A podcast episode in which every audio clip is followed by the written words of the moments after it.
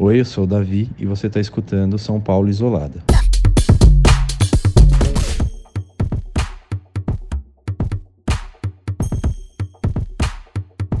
Bom, eu tenho 29 anos, 1,90m, sou bem alto, magro, apesar de ter ganhado uns 3, 4 quilos aí na, desde o começo da pandemia. O que mais? Ajuda. Tem barba.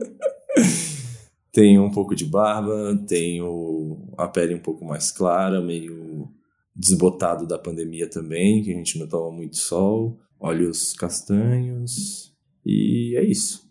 É, o, no começo da pandemia foi, foi bem esquisito, porque na minha concepção, tipo, eu não tinha entendido ainda no começo a, a grandiosidade do, dessa doença e da, da transmissibilidade, porque eu achava que realmente não ia chegar no Brasil, assim. Eu tinha certeza que a gente não ia precisar se preocupar, porque não ia chegar no Brasil, ia ficar nos outros continentes e de alguma forma ela ia ficar controlada por lá. E aí, quando chegou no Brasil, foi um pouco de, de surpresa, mas eu não fiquei tenso ainda, porque eu achei, ah, vai chegar no Brasil, vai contaminar cinco pessoas e a gente vai ficar tranquilo. Mas foi bem o contrário, né? A gente tem o Brasil hoje como um dos epicentros, né? Um dos lugares que gente tem mais mortes em números absolutos. Não sei, foi uma experiência que que foi meio chocante assim no começo, mas aí como por causa do meu trabalho eu estava bombardeado de informação, eu acho que foi me tranquilizando assim, porque quando você tem informação, você consegue criar mecanismos de atenuar um pouco esse sofrimento, contornando, conseguindo se precaver mais, tomar mais cuidado, prestar atenção onde você pode se contaminar ou não, perceber quais atos são ruins ou, ou bons no combate à pandemia. Então, acho que a informação foi muito importante no começo, assim.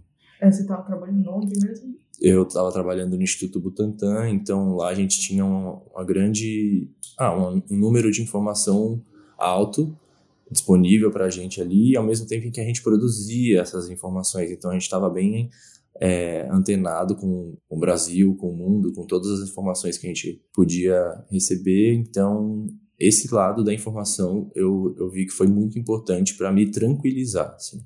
Claro que o medo existia, mas ele era atenuado pela, pela quantidade de informações que a gente tinha disponível para a gente. Como que era a sua vida antes e depois? Eu sempre fui uma pessoa muito agitado, assim. Eu não ficava em casa nunca. Eu saía de casa super cedo de manhã e voltava super tarde. Então, para mim, no começo da pandemia, quando a gente adotou o home office e tal, claro, tudo fechado, a intenção de das pessoas ficarem em casa em lockdown e tal, para mim foi um pouco estranho pelo estranhamento de ficar em casa mais tempo do que eu estava acostumado, mas eu não sofria assim é, muito, sendo sincero, porque primeiro porque eu fiquei pouco tempo em, em home office, então eu saía para trabalhar literalmente todos os dias depois de um, de um tempo e via as pessoas do trabalho. Tipo, eu não ia todos os dias trabalhar, mas eu ia tipo, lá, duas vezes por semana. Uhum. Então, tipo, essas duas vezes por semana para mim já era tipo, uau, estou vendo pessoas, estou saindo de casa. Então, e eu acho que namorar também nessa época para mim foi foi um alívio também de sociabilização, porque vi meu namorado o, o, tempo inteiro, desde o começo da pandemia. Então, para mim, nesse quesito, foi um pouco mais tranquilo. O que pegava para mim era possivelmente antes de eu estar vacinado, né? Porque agora eu estou vacinado. Antes de eu estar vacinado, pegar a doença e eventualmente desenvolver para um quadro mais grave, porque quando eu era criança eu sempre tive asma, bronquite asmática e eu sentia muita falta de ar à noite e eu nunca tive um pulmão excelente, assim. Então, para mim, foi difícil para mim pensar que eu poderia pegar essa doença e, e ela evoluir para um, um, uma internação, uma coisa assim. Mas, é, felizmente, deu tudo certo nesse aspecto. Peguei Covid, na verdade, é, mas foi muito leve, assim. Era como se eu tivesse tido uma ressaca é, prolongada, assim, né? Durante uns três dias e fiquei sem sentir cheiro, sem sentir sabor e tal. Isso foi quando? Eu peguei Covid em novembro. No, no final de novembro e início de dezembro. Fiquei um mês afastado. Pouco menos de um mês. Como foi ficar quarentenado? Então, durante esse tempo que eu fiquei de Covid, também fiquei em quarentena com meu namorado, porque ele também pegou. E foi bem chato, assim, porque a gente tinha receio de passar para outras pessoas, né? E como a gente estava com poucos sintomas, a gente ficava pensando que talvez a gente poderia transmitir menos e tal. Depois do 14 décimo terceiro dia, a gente criou coragem e foi é, é, fazer compras, assim. E eu lembro que eu fiquei um pouco... É, me sentindo um pouco culpado de imaginar que eu poderia talvez estar passando para alguém e tal. Mas já tinha cumprido o protocolo de duas semanas praticamente. A gente estava trabalhando com uma gordura aí de um ou dois dias porque a gente tinha é, tido sintomas antes, só que tipo não sabia que era Covid. Então a gente estava contando os 14 dias a partir do momento em que o PCR deu positivo, que deu, o meu PCR e o dele positivou no mesmo dia. Sei lá, a gente pensar, ah, talvez eu, eu não tinha, aqueles sintomas eram outra coisa, ou talvez, tipo, no 13 terceiro dia ali eu ainda tava é, é, transmitindo, então, tipo, deu uma mexida no psicológico, assim, a questão da, de ficar isolado e talvez possivelmente não ainda está transmitindo a doença.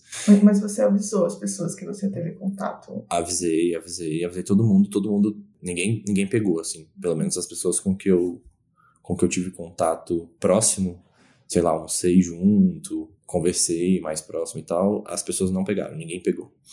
Foi engraçado porque uma amiga que eu tive é, proximidade, ela positivou, só que ela teve só o IgG positivado. Então quer dizer que ela já tinha pegado, ela nem sabia quando, ela nem sentiu nada. E aí ela só descobriu porque eu pedi para ela fazer o teste, só que ela não pegou de mim, assim. E uma coisa que foi bem difícil foi que eu tinha mudança marcada quando eu peguei Covid, e aí não tinha o que fazer, assim. Eu tive que me mudar, porque já, já tinha pagado é, é, aluguel da outra casa, que é a que eu moro hoje, já tinha pagado carreto, já tinha empacotado as coisas, não tinha como eu ficar, tipo, parado nesse tempo. Então, tipo, nos últimos dias da, da doença, assim, é, a minha mudança estava marcada e eu tive que simplesmente me mudar no, estando com Covid, assim. Foi, foi chato, assim, também pelo, pelo aquele medo de, tipo, nossa, será que eu vou passar para alguém, sabe? Tipo... É, apesar de você não estar tá sentindo tanto esse efeito do, do isolamento social por estar tá trabalhando todos os dias, é, o que, que você acha que a pandemia e essa situação toda de não poder sair de casa naturalmente, sei lá, você não pode ir num restaurante porque uhum. é perigoso. O, é. que, como você acha que isso tá, afetou assim? Tá. Uma coisa que eu acho ruim, que é consequência do isolamento social, de certa forma não acompanhar o desenvolvimento e o crescimento e a, a, a vida de, de amigos próximos. Assim. Eu tenho uma amiga que ela é grupo de risco e eu não vejo ela desde o final de 2019, assim, da virada do ano de 2019. E desde então vai fazer mais de ano que eu não a vejo e ela mora pertíssimo daqui. Ela mora no centro de São Paulo também. E é muito chato porque ela agora tem uma cachorra, ela tá com um projeto é, é, desses projetos que as pessoas estão fazendo durante a quarentena super legal de, de arte. E eu não consigo acompanhar isso. A gente conversa, mas não é a mesma coisa, né? De você estar tá conversando pessoalmente, de você ir visitar, conhecer. Existe essa quebra de expectativa no sentido de, tipo, você quer estar com seus amigos, você, coisas que você faria normalmente, mas você fica limitado ao contato online, que tem as suas vantagens, porque ele pode ser.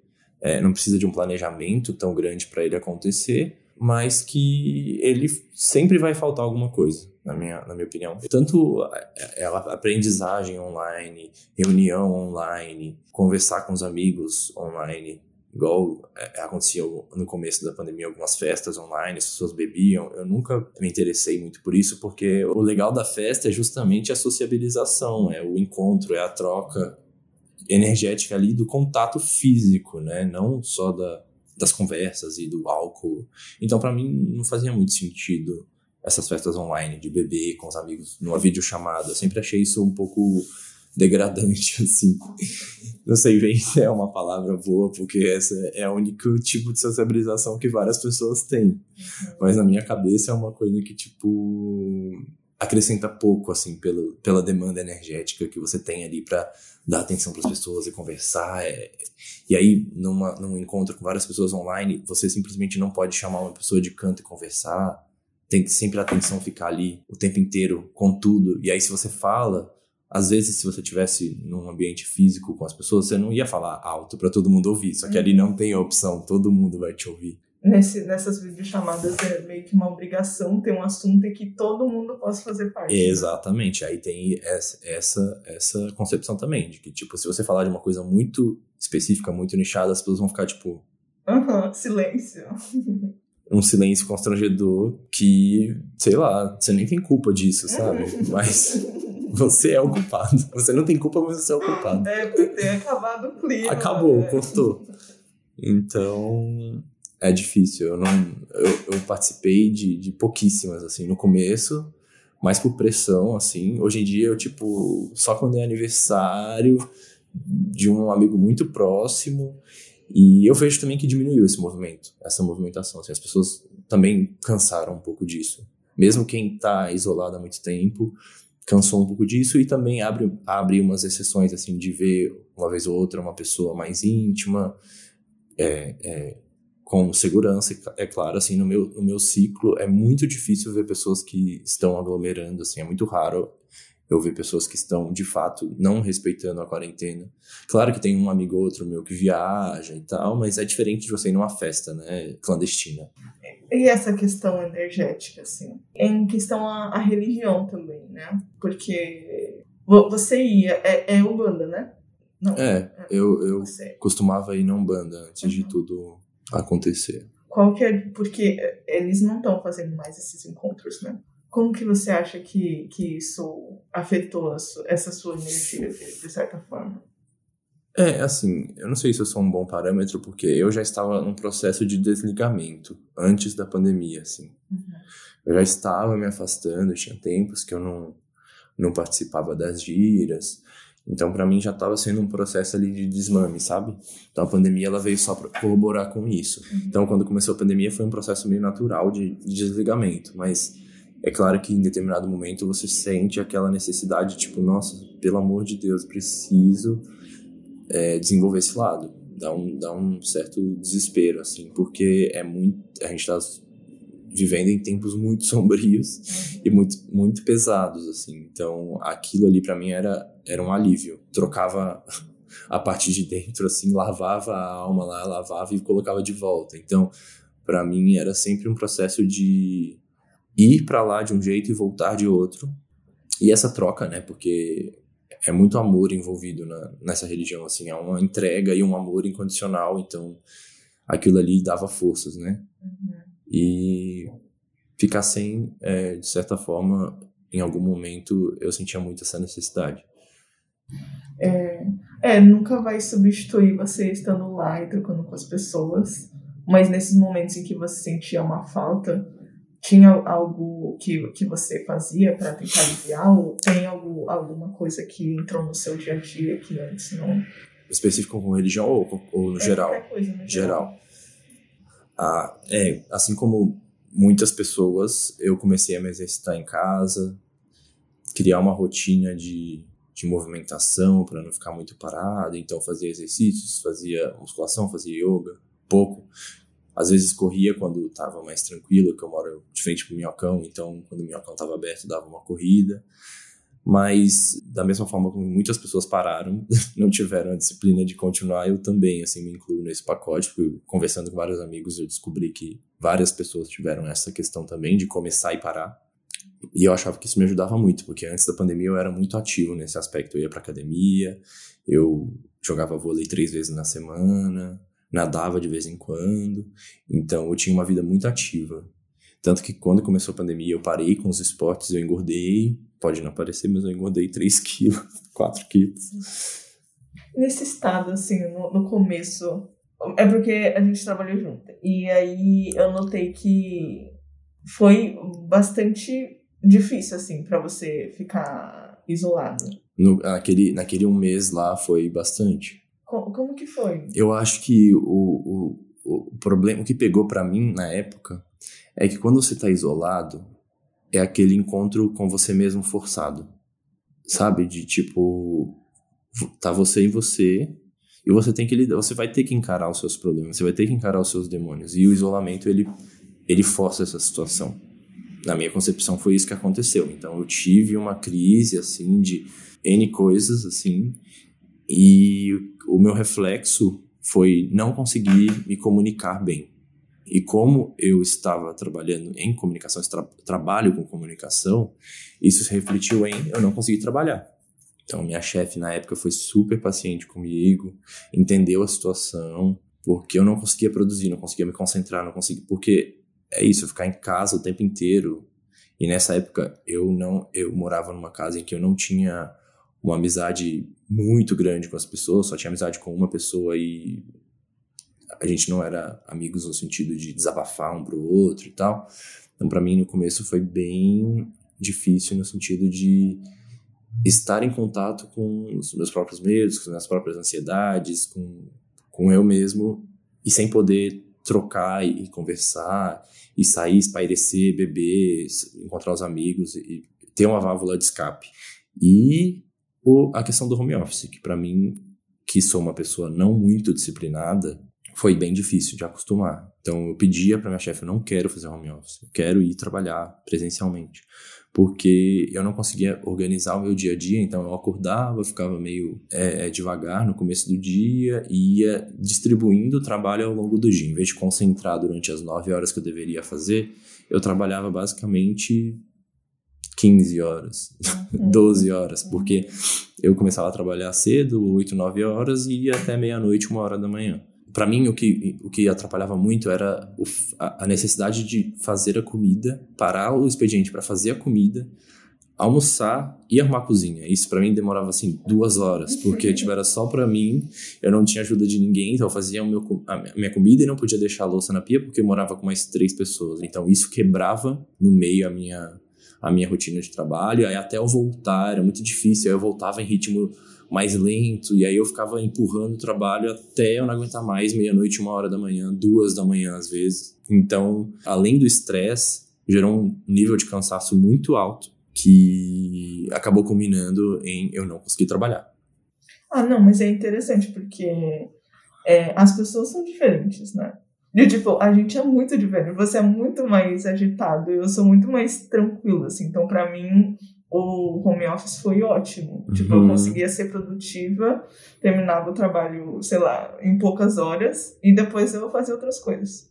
Nossa, o oposto. É, é, e é, e é o normal, né? Tipo, uhum. é, é porque é uma situação forçada mesmo, e aí você tem que é, lidar com isso porque você está trabalhando e você tem que entregar. É uma pressão gigantesca. Sim, é uma pressão numa pandemia que você sabe que lá fora as pessoas estão morrendo.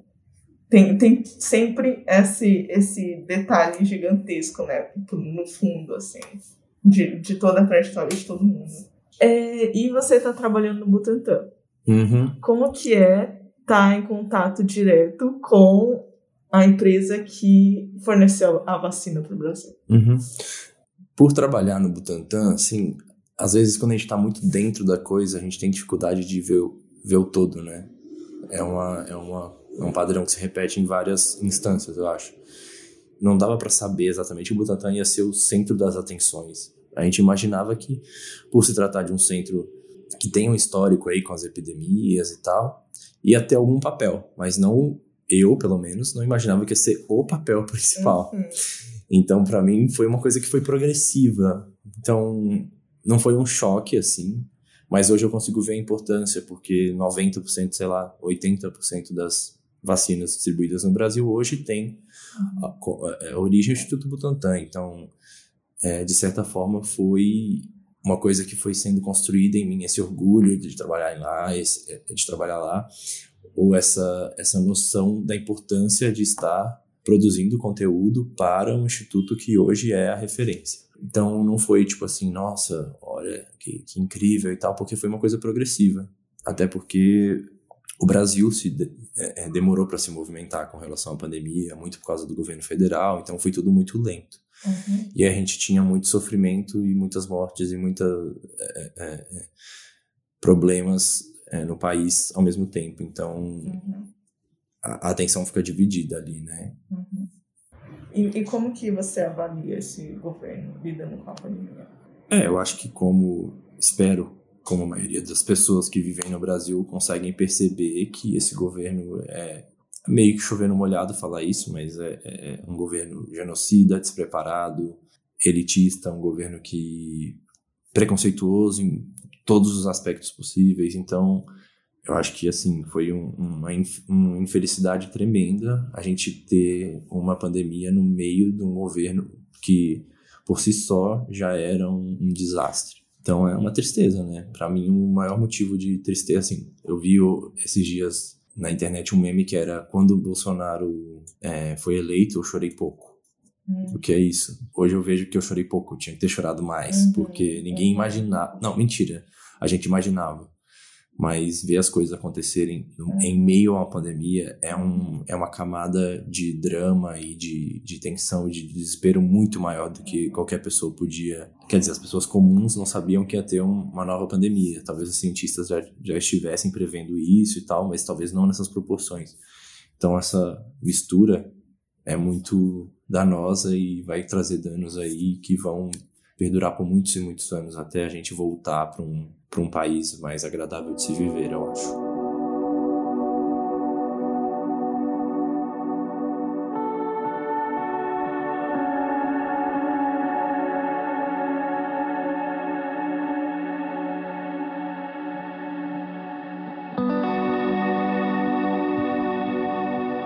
E como que você vê essa volta? Longa. Você acha, que, é, você acha que vai mudar em algum aspecto o comportamento das pessoas também? Uh, sinceramente, eu tô tão desacreditado que eu acho que a gente não vai aprender muita coisa. Porque até hoje eu vejo pessoas defendendo o Bolsonaro, não conseguindo ver a ligação dele com as mortes, com a pandemia no estado que está aqui no Brasil. As pessoas são burras. Eu acho, sinceramente, que as pessoas são burras, são é, mau caráter, e isso não se muda rápido o, o mau caratismo ele atravessa aí as gerações e traz consequências que favorecem só as pessoas que estão no poder, as pessoas que se beneficiam com isso, e essas pessoas têm a capacidade de manipular as coisas em prol do, do próprio interesse, e isso está tão arraigado que eu acho que é muito improvável a gente ver alguma mudança significativa nos próximos anos. Então, eu sou totalmente pessimista com relação à volta da pandemia. Assim, eu acho que vai ser um alívio não usar máscara, vai ser um alívio poder é, poder aglomerar, né, poder sair, encontrar os amigos, poder viajar, mas a gente vai estar tá na merda, a gente vai estar tá com um problema pior aí para enfrentar, que vai ser os, as consequências de um governo como a gente vive hoje e de uma pandemia que vai acabar tá acabando com a economia, tá matando pessoas, tá levando entes queridos. Então, eu acho que as consequências aí vão perdurar durante muitos e muitos anos. E o que, que você quer para o futuro? Para o seu futuro, para o futuro do Brasil? Eu quero sair do Brasil.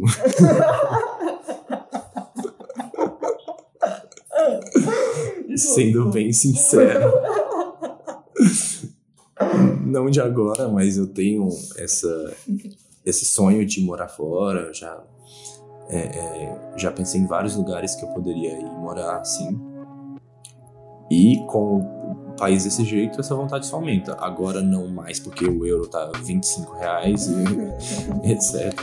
Mas em algum momento pretendo sim morar fora e ter uma experiência é, num país que não esteja sendo governado por um fascista de extrema direita, assim.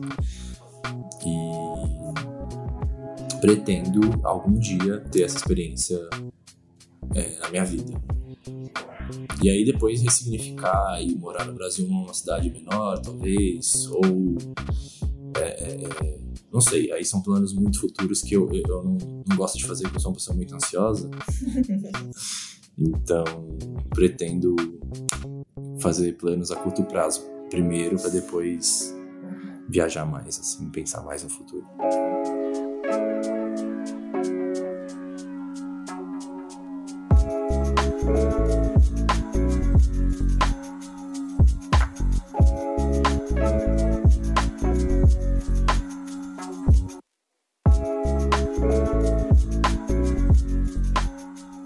Podcast São Paulo Isolada é um projeto independente criado por mim, Isabela Yoshimura.